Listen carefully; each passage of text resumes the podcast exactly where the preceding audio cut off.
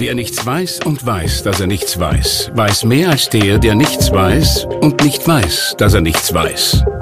Wenige wissen, wie viel man wissen muss, um zu wissen, wie wenig man weiß. Was Sie wissen sollten, das liefern Ihnen täglich die Salzburger Nachrichten.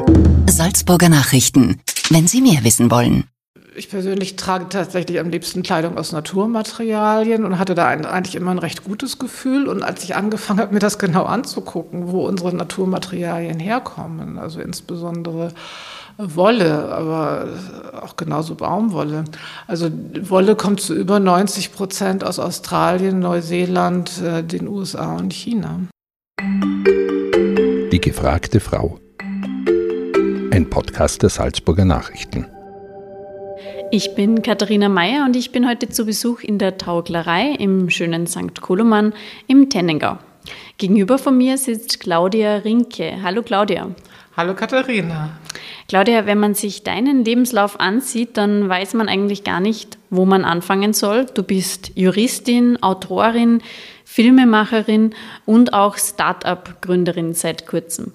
Was du alles machst, das werden wir gleich noch ausführlich besprechen. Aber jetzt interessiert mich erstmal zu Beginn, in welcher dieser vielen Funktionen siehst du dich denn selbst hauptsächlich? Beziehungsweise unter welchem Begriff würdest du dein berufliches Schaffen beschreiben? Ja, ich habe zunächst äh, über zehn Jahre lang ausschließlich juristisch gearbeitet für große Kanzleien und auch für die Vereinten Nationen und habe eigentlich recht schnell damals gespürt, dass ich nicht mein Leben in einem juristischen Beruf verbringen möchte und habe mich dann aufgemacht, äh, das herauszufinden, was mir wirklich Spaß macht. Und dann war es sehr schnell klar, dass es eine kreative Tätigkeit ähm, sein würde. Und ich verstehe mich jetzt heute als äh, Autorin und kreative Unternehmerin. Mhm. Du kommst ursprünglich aus Hamburg, ähm, bist nun aber schon seit äh, ein paar Wochen hier in St. Koloman im Salzburger Land. Wie hat es dich denn hierher verschlagen?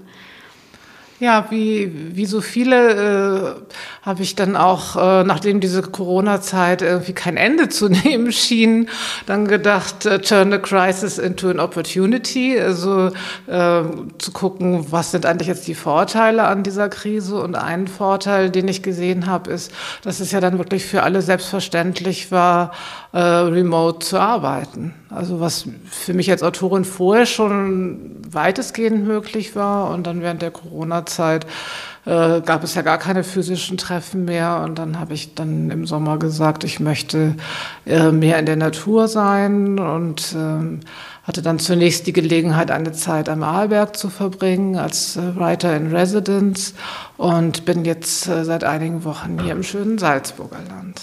Ein ziemlicher Szenenwechsel ja. von Hamburg in die Berge. Ja. Ähm, wir sprechen jetzt noch über ganz viele Sachen, die du machst. Ich würde gern anfangen mit dem Dokumentarfilm, äh, den du ähm, gemacht hast. Und zwar heißt der Now. Und darin porträtierst du junge KlimaaktivistInnen aus der Generation Greta. Wie ist denn die Idee zu diesem Film entstanden? Die Idee zu dem Film ist tatsächlich schon vor Greta entstanden. Also ich habe bereits 2018 angefangen, an dem, an dem Film zu arbeiten. Das ist damals daraus entstanden, dass ich ja mehrere Jahre international für die Vereinten Nationen gearbeitet hatte und äh, durch die Erfahrung auch sehr, sehr schnell gesehen habe, wie sehr es auf die junge, junge Generation ankommen wird.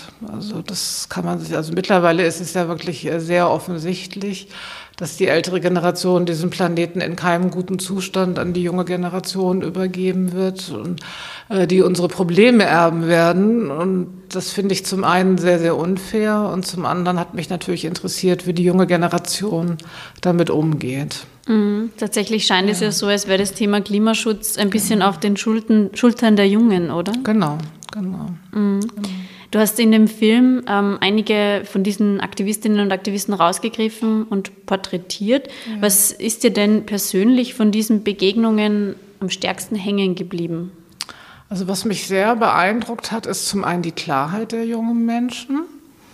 Also, dass die wirklich genau wissen, wie die Situation ist und äh, auch genau wissen, dass es an ihnen hängen wird, dass äh, sie zwar einerseits noch Hoffnung haben in unsere Generation oder in die ältere Generation, aber es tatsächlich so einschätzen, äh, dass wir sehr wahrscheinlich unser Verhalten nicht ausreichend verändern werden. Und eben, wie gesagt, einerseits diese Klarheit und andererseits die Entschlossenheit, selbst etwas zu tun.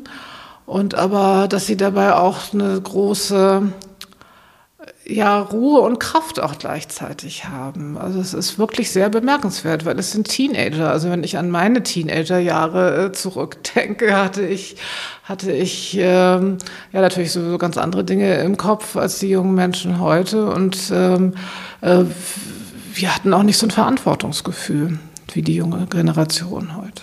Mhm. Wie hat sich Fridays for Future bzw. die Klimabewegung deiner Meinung nach verändert in den letzten Jahren? Ähm, sind Sie vielleicht sogar schon ein Stück weit, ist die ganze Bewegung ein Stück weit erwachsen geworden, weil ja mittlerweile ähm, Sie sich sozusagen von der ähm, anfangs ähm, ja, Schülerbewegung oder wie sie noch genannt wurden, jetzt doch zu einer Bewegung entwickelt haben, die auch ähm, von der Politik ernst genommen wird. Ja, also das ist wirklich, also die Entwicklung, also insbesondere von Fridays for Future, aber auch der anderen Bewegungen, die wir porträtiert haben, also wie beispielsweise Extinction Rebellion, äh, ist äh, ganz unglaublich. Also wie wie ich vorhin schon sagte, ich habe 2018 begonnen mit dem Film, Anfang des Jahres. Und im Sommer sagte mir jemand, ja, guck doch mal, da sitzt immer so eine schwedische Schülerin vor dem Parlament in Stockholm mit so einem selbstgemalten Schild. Guck dir das mal an, äh, das könnte irgendwie was werden. Und ich habe es mir dann angesehen und hatte auch gleich das Gefühl, das ist interessant. Und es war wirklich damals nicht mehr als Greta Thunberg alleine vor dem, vor dem äh, Parlament. Und wir haben dann die ersten, ähm, die ersten Dreharbeiten mit Fridays for Future waren dann Anfang 2019 in Berlin. Und als wir ankamen zu der ersten Demonstration, waren da noch recht wenig äh, Leute. Und der, ich war, war dort gemeinsam mit dem Regisseur des Films, Jim Rakete. Und wir waren beide so, mh, mm, also ob das hier irgendwie ne, was wird, also und wir haben dann äh, im September 2019 in New York gedreht und es waren 250.000 Menschen auf der Straße. Mhm. Und das, das zeigt eben, äh, welche Entwicklung diese Bewegung genommen hat. Und das ist, ich, ich finde es nach wie vor sehr beeindruckend, wie diese Jugendlichen es geschafft haben, sich entsprechend zu organisieren. Mhm. Dein Film ist ja auch ein Appell an die Zuseherinnen und Zuseher, ihr Verhalten zu ändern.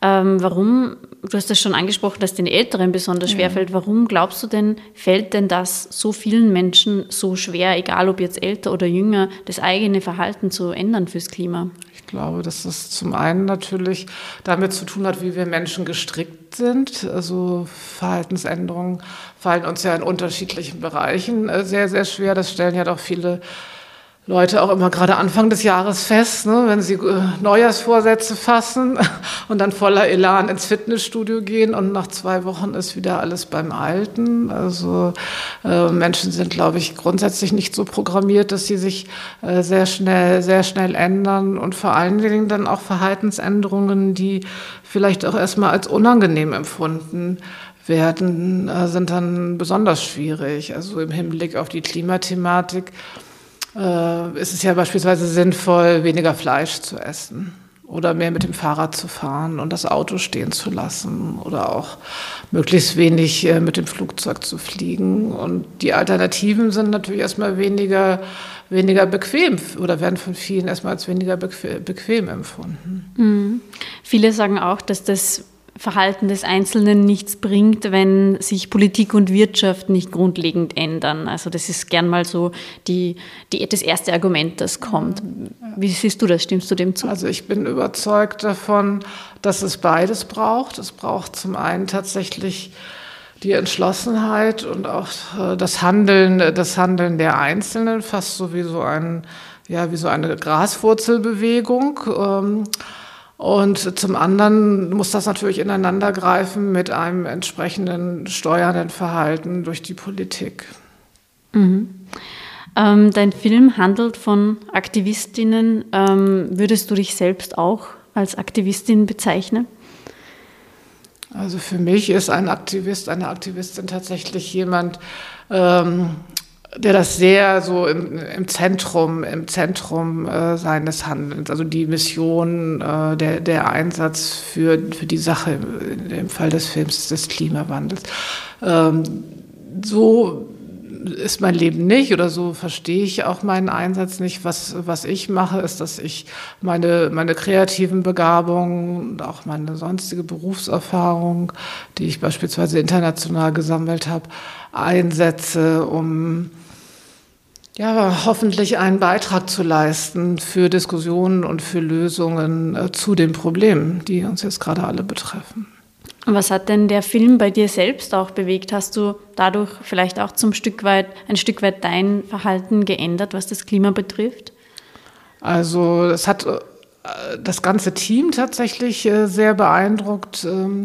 Wir haben dann auch äh, immer wieder auch im Team auch darüber gesprochen. Jim, Jim Rakete hat dann äh, sehr schnell sein, sein Verhalten insofern geändert, als dass er nur noch mit dem Fahrrad kam zu Besprechungen, äh, nicht, nicht, mehr mit dem, nicht mehr mit dem Auto. Ich habe vorher schon recht minimalistisch gelebt und habe das also auch dann nochmal ähm, ja, das nochmal optimiert. Also ähm, mich macht das mittlerweile wirklich nervös, äh, so viel, so viel an materiellen Besitz zu haben und sehe da auch keinen, oder empfinde es, wie gesagt, auch persönlich mittlerweile belastend. Mhm. Ähm, Nochmal zurückzukommen ja. auf das Thema Aktivismus. Ähm, manche Aktionen von Aktivistinnen, ja. Aktivisten, egal ob sie jetzt zum Thema Klima, zum Thema Tierschutz sind, sind ja oft sehr krass, sage ich jetzt mal. Wie provokant darf Aktivismus deiner Meinung nach sein? Wie weit darf er gehen? Also meiner Meinung nach äh, darf es äh, sehr, sehr weit gehen im, im Rahmen der gesetzlichen Regelungen. Also eine Frage, die ja dann äh, sehr schnell auch aufkommt, ist, ist Gewalt gerechtfertigt? Das wird auch unter den Aktivisten immer sehr ähm, diskutiert. Ich bin natürlich überzeugt davon, dass Gewalt nicht gerechtfertigt ist. Ähm, bei den Gruppen, die wir porträtiert haben, gibt es mindestens eine Gruppe, die deutsche Organisation Ende Gelände, die äh, passiven Widerstand für gerechtfertigt halten. Also sprich, die blockieren dann Straßen und lassen sich von der Polizei von der Polizei dann wegtragen, was dann teilweise dazu führt, dass eine Straße dann stundenlang blockiert ist oder auch Bahnschienen für Kohletransporte blockiert sind. Also das ist so mhm. die Grenze für mich, muss ich sagen. Ja. Mhm.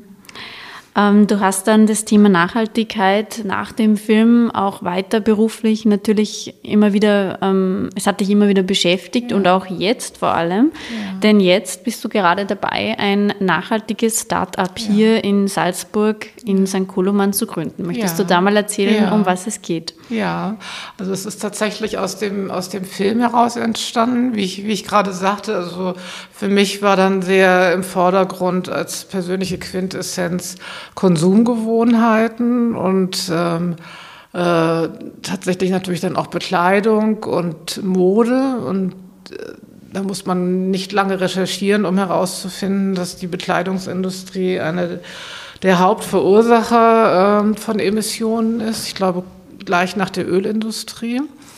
Und dann hat sich das so über die Zeit entwickelt, dass ich da immer wieder drüber nachgedacht habe, wie das geändert werden kann und bin dann aufmerksam geworden und hängen geblieben an dem, an dem Punkt der Materialien, die verwendet werden. Ähm, ich persönlich trage tatsächlich am liebsten Kleidung aus Naturmaterialien und hatte da eigentlich immer ein recht gutes Gefühl. Und als ich angefangen habe, mir das genau anzugucken, wo unsere Naturmaterialien herkommen, also insbesondere Wolle, aber auch genauso Baumwolle. Also Wolle kommt zu über 90 Prozent aus Australien, Neuseeland, äh, den USA und China. Wahnsinn, das weiß nämlich keiner, Nein. kommt mir vor, oder? Nein. Man denkt Nein. sich, man tut was Gutes, indem man nicht das Plastikgewand genau. kauft, ganz sondern genau. eigentlich ganz ist genau. es ganz anders, ja. Und du möchtest damit sozusagen Schluss machen. Du beschäftigst dich genau. eben, du möchtest ein Startup oder du hast ein Startup gegründet ja. zum Thema Kreislaufwirtschaft. Genau, genau. Mhm. Also Naturfasern sind ja sehr gut geeignet für ein Kreislaufmodell. Also äh, viele verwenden ja sogar Wolle um, um, äh, als Dünger für den Garten und das kompostiert dann ja sehr schnell oder zerfällt und gibt eben Nährstoffe an, an die Beete ab. Also das, das zeigt ja, dass Wolle an sich absolut kreislauf, kreislauffähig ist. Also mhm. es muss dann eben richtig, richtig verarbeitet werden. Also es darf nicht mit Chemie, äh, beispielsweise nicht mit Chemie gefärbt sein. Das sind dann alles so Details, die dann zu berücksichtigen sind bei kreislauffähiger Mode aus Wolle. Aber die erste Hürde ist natürlich äh, dadurch, äh, dass, dass die Liefer, dass, dass wir im Bereich der Wolle globale Lieferketten haben, ist die erste Hürde auch erstmal an heimische Wolle überhaupt zu kommen, mhm. die dann versponnen werden kann. Mhm. Das heißt, in dem Prozess bist du ja jetzt ja, gerade, genau. dass du sozusagen schaust, genau. wie, wie können deine Produkte auch wirklich produziert werden. Aber ähm, wenn es dann sozusagen die Produkte gibt, ähm, unter welchen Namen ist jetzt noch nicht ja. ganz fix, deswegen ja. können wir das jetzt noch nicht sagen.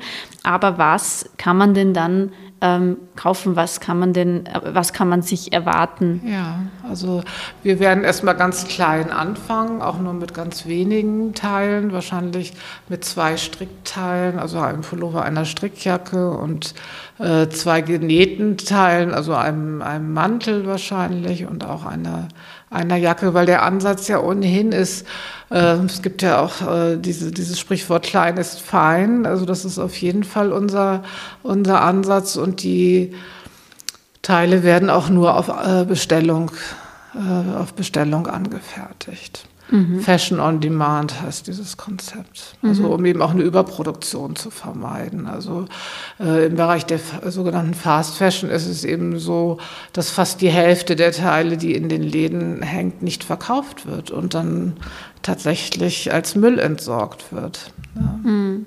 Es ist alles ein, ein, kompletter Irrsinn. Und vor allem als Müll, der wahrscheinlich nicht am Kompost landen der, kann. Der nicht kreislauffähig ist, weil ja. eben äh, zu 70 Prozent mindestens Chemiefasern verarbeitet mhm. werden. Klimaschutz wird oft als etwas sehr Urbanes kommuniziert, ja. beziehungsweise etwas, das eher so im städtischen, jungen Umfeld ein Thema ist. Warum haben denn kleine Gemeinden, vielleicht auch so wie St. Koloman, ja. wo wir hier jetzt gerade sind, eine gute Chance in Sachen Nachhaltigkeit was zu bewegen aus deiner Sicht? Ähm, mein Eindruck ist zum einen, dass die Menschen das hier ohnehin das verinnerlicht haben und auch im gewissen Sinne vielleicht sogar perfektioniert haben, wie man im Einklang mit der Natur und auch den Gesetzen der Natur lebt, weil mein Eindruck ist auch, wenn man das in den Bergen nicht macht, dann lebt man hier nicht lange oder zumindest nicht gut. Also das Bewusstsein ist in vielerlei Hinsicht, in vielerlei Hinsicht dafür schon dafür schon da. Und ein Aspekt, der immer, der auch im Bereich der Ernährung schon in den Vordergrund getreten ist, ist äh, sind regionale äh, Waren, also Lieferketten.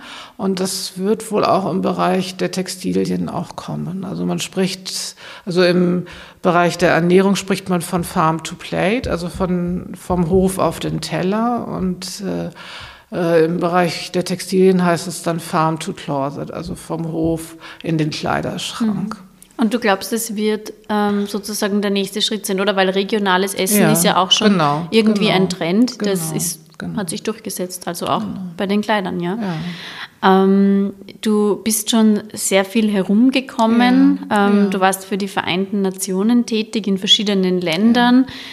Inwiefern haben dich denn diese Erfahrungen auch für deine späteren beruflichen Aktivitäten inspiriert oder, oder vorbereitet? Was hast du da mitnehmen können? Ja, da habe ich tatsächlich sehr, sehr viel mitnehmen können. Und ich bin auch überzeugt davon, dass es keine Zufälle gibt und dass auch mein bisheriger beruflicher Lebenslauf kein, kein Zufall, kein Zufall war. Und durch die Tätigkeit für Wirtschaftskanzleien und für die Vereinten Nationen habe ich natürlich zum einen sehr gute Einblicke bekommen in die Wirtschaftswelt und auch bei den Vereinten Nationen. Also ich habe vier Jahre für die UN gearbeitet ähm, habe ich das natürlich sehr verinnerlicht, mich überhaupt, überhaupt eine globale Sichtweise einzunehmen. Das war da so sozusagen mein Arbeitsalltag, dass ich mich eben auch damals schon mit dem Klimawandel beschäftigt habe oder auch mit sozialer Gerechtigkeit, mit äh, ja, globaler Ernährung, ähm, all, all diesen Themen und mich ja da mit einer gewissen Souveränität äh, mich, in, mich in, in, in, den Themenfeldern, in den Themenfeldern bewegen kann. Und dadurch, dass ich zumindest wird mir das immer wieder bestätigt, eine Begabung dafür habe, ähm, fürs, für Geschichten, ähm, ist es für mich recht naheliegend und auch einfach, das miteinander zu verbinden. Also eben Geschichten zu erzählen über die Probleme, die wir in der Welt haben. Und also Geschichten, die einerseits unterhalten und auch spannend sind, aber den Menschen eben auch diesen Blickwinkel, den ich nicht zuletzt durch die Tätigkeit bei der UN ähm, bekommen durfte, auch nahebringen können. Mhm. Das erinnert mich jetzt an einen Essay, den du mal geschrieben ja, hast, ja. Äh, 2020, wo du geschrieben hast, dass du davon überzeugt bist, dass die Kunst- und Kulturbranche ja. die Welt retten kann. Wie meinst du das genau? Ja, das ist etwas, äh, ja, das, das war die Überschrift, ne? the, the World will be saved by an artist. Ich habe das auf Englisch geschrieben, den, den Essay. Ähm, ja, das habe ich äh, so formuliert, um den Menschen auch Mut zu machen, auch äh, ihrer eigenen Kreativität auch zu trauen und auch ähm, sich vor Augen zu halten, dass äh, wir zwar viele Probleme in der Welt haben und dass wir aber auch für alle Probleme auch eine Lösung finden können.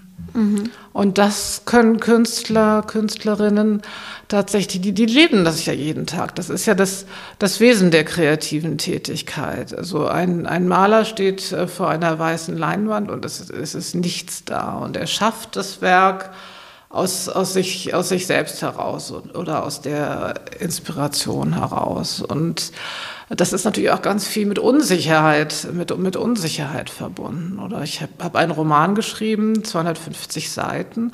Und da war natürlich auch äh, mitten im Schreiben auch eine Phase, wo ich irgendwie dachte, oh Gott, das wird hier irgendwie alles gar nichts oder so geht es irgendwie nicht. Und äh, Künstler sind dann daran gewöhnt, das durchzuhalten. Das heißt, Künstler ja. lernen ja. auch allein durch ihre Tätigkeit mit ähm, unsicheren Zeiten oder mit genau. ähm, Problemen genau. umzugehen. Auch jetzt sind wir natürlich gerade in einer sehr schwierigen ja. äh, gesellschaftlichen Zeit auch. Und auch die Klimakrise, das Klimathema ist ja eine zutiefst gesellschaftliche Angelegenheit irgendwie. Ja, wie stehen wir dazu? Wie groß ist denn aus deiner Sicht die Gefahr, dass uns dieses Thema ähnlich stark spaltet, wie es derzeit bei der Corona-Krise der Fall ist? Hat, die Klima, hat das Klimathema auch diese, diese Macht, uns als Gesellschaft zu spalten oder einen Riss in unsere Gesellschaft zu bringen?